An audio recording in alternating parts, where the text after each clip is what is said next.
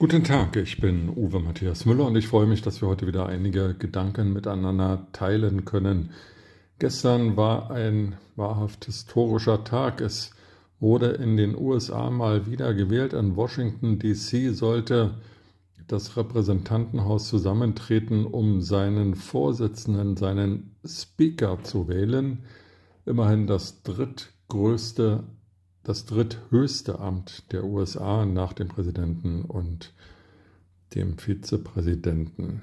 Aber es wurde kein Nachfolger für Nancy Pelosi gewählt, denn die Republikaner haben zwar die Mehrheit im House of Representatives, aber sie waren nicht in der Lage, sich auf einen Kandidaten zu einigen.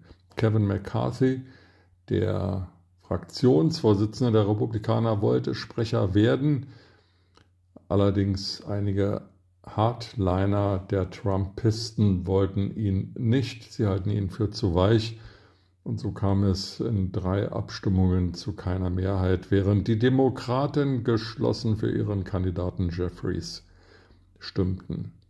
Anfang der 50er Jahre des vergangenen Jahrhunderts hatte Joe McCarthy die USA aufgemischt mit seiner Kommunistenjagd der alkoholkranke und relativ unbekannte Senator McCarthy hatte durch Fake News und durch Radikalität ganze Bevölkerungsschichten in Unruhe versetzt, auch unter anderem Hollywood mit Schauspielern, Regisseuren, Drehbuchschreibern, aber auch Journalisten und viele andere.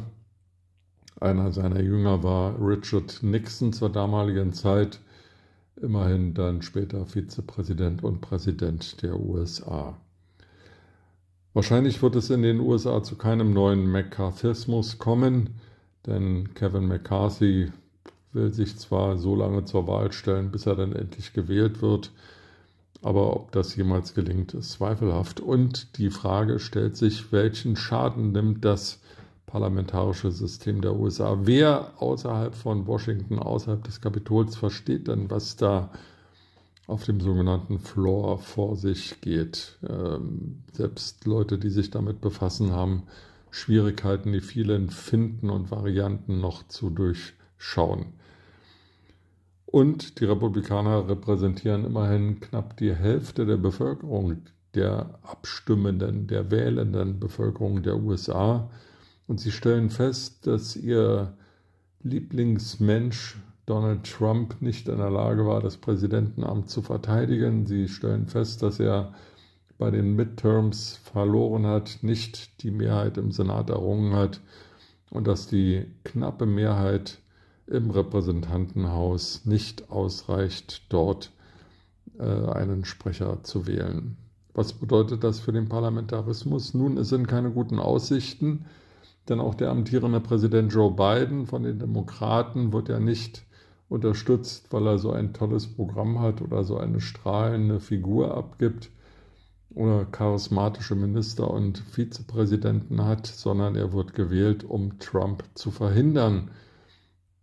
Wenn dann aber Trump nicht mehr antritt, aus welchen Gründen auch immer, welchen Grund sollte es dann noch geben, die Demokraten und Joe Biden zu wählen? Alles keine guten Aussichten für eine Kontinuität, keine guten Aussichten für die Unterstützung der Ukraine in ihrem Freiheitskampf gegen den russischen Aggressor, keine guten Aussichten für die Eindämmung der chinesischen Expansionsgelüste und auch keine guten Aussichten für den Kampf gegen Nordkorea, das ja immer stärker darauf drängt, Atommacht zu werden und nicht nur Südkorea zu bedrohen, sondern auch Japan und die USA selbst in Nordkorea werden Raketen gebaut, die die Westküste der USA leicht erreichen können.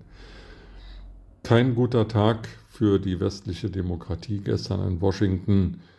Und äh, mal sehen, was aus dem ganzen Geschachere dort im Parlament wird und welche Auswirkungen das international haben wird. Mit diesen Gedanken in den Tag wünsche ich Ihnen eine gute Zeit und freue mich, wenn wir uns bald wieder hören.